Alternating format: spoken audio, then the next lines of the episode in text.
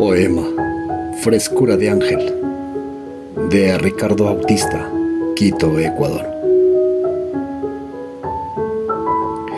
Entonces, sin merecer su ser, a mí ha llegado, fresca como un ángel de cuento, y lentamente al parecer me desviste sin ansias los versos. Ella, sin temor al pudor y al percance, se adentra sin voluntad en la intimidad de mis sueños.